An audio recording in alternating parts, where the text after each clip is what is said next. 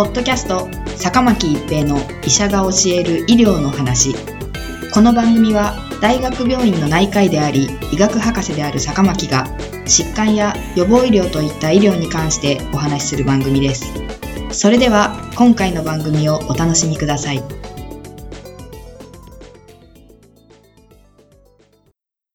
皆さんこんにちは坂巻一平です。ポッドキャスト坂巻一平の医者が教える医療の話。今回はもう一つの抗体療法です。現在、日本で新型コロナウイルス感染症 COVID-19 に対して使える抗体は2つです。一つはカクテル療法と言われているカシリミバブ、イムデビマブ、商品名ロナプリーブです。二つの抗体をカクテルして投与します。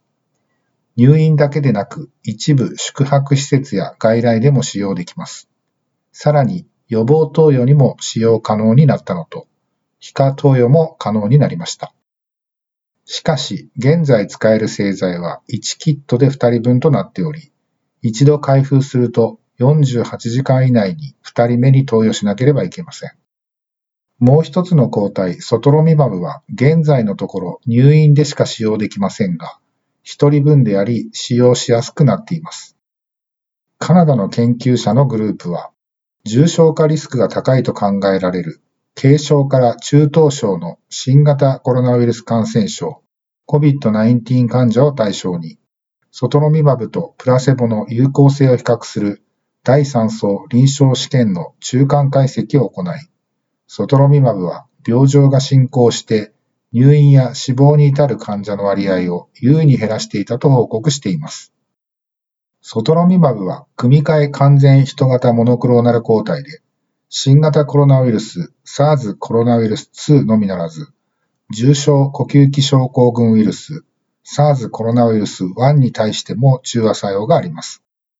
実験室での研究では SARS コロナウイルス2の懸念される変異株と注目すべき変異株に対する中和活性を検討したところ、ソトロミマブはすべての変異株に対して活性を示しました。また、ソドロミマブは半減期を延長し、肺組織に高い効率で移行するよう収縮されているため、投与後は長時間にわたって肺で機能すると予想されています。現在進行中の第3層臨床試験コメットアイス試験では、軽症から中等症の COVID-19 外来患者で重症化するリスクが高いと考えられる高齢者と基礎疾患のある患者を対象にしています。今回、著者らは予定されていた中間解析を実施して、結果を論文として報告しました。コメットアイス試験は2020年8月27日から2021年3月4日まで、米国、カナダ、ブラジル、スペインの37施設で患者登録を行っています。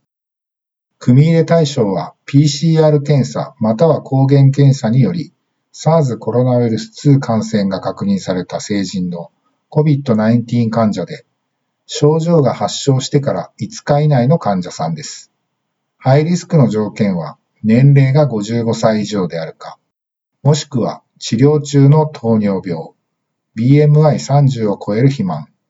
慢性腎臓病、うっ血性心不全、慢性呼吸器疾患、中等度以上の喘息のうち1つ以上があるものとされました。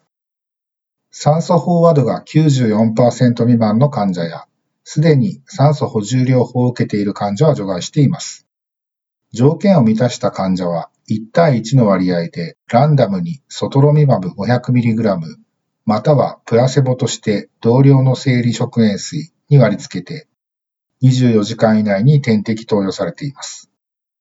有効性の主要評価項目は、割付から29日以内のあらゆる理由による24時間を超える入院、または死亡としています。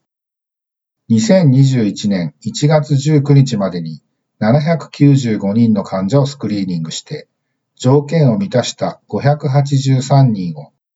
ソトロミマブ群291人と、プラセボ群292人に割り付け、解析の対象としました。追跡期間の中央値は、ソトロミマブ群が72日、プラセボ群も72日でした。安全性の評価では、その後の2月17日までに、ランダム割付に参加した患者も対象に加えたため、計868人に増えています。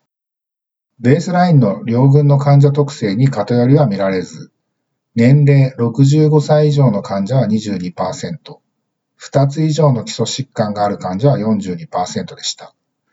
患者に最も多かった症状は、咳、筋肉痛、頭痛、疲労などでした。主要評価項目の入院または死亡に該当する病状の悪化が起こった患者は、ソトロビマブ群291人中3人、1%と、プラセボ群292人中21人、7%でした。すなわち、リスクを85%減少させたことになります。プラセボ群では5人が ICU に入院し、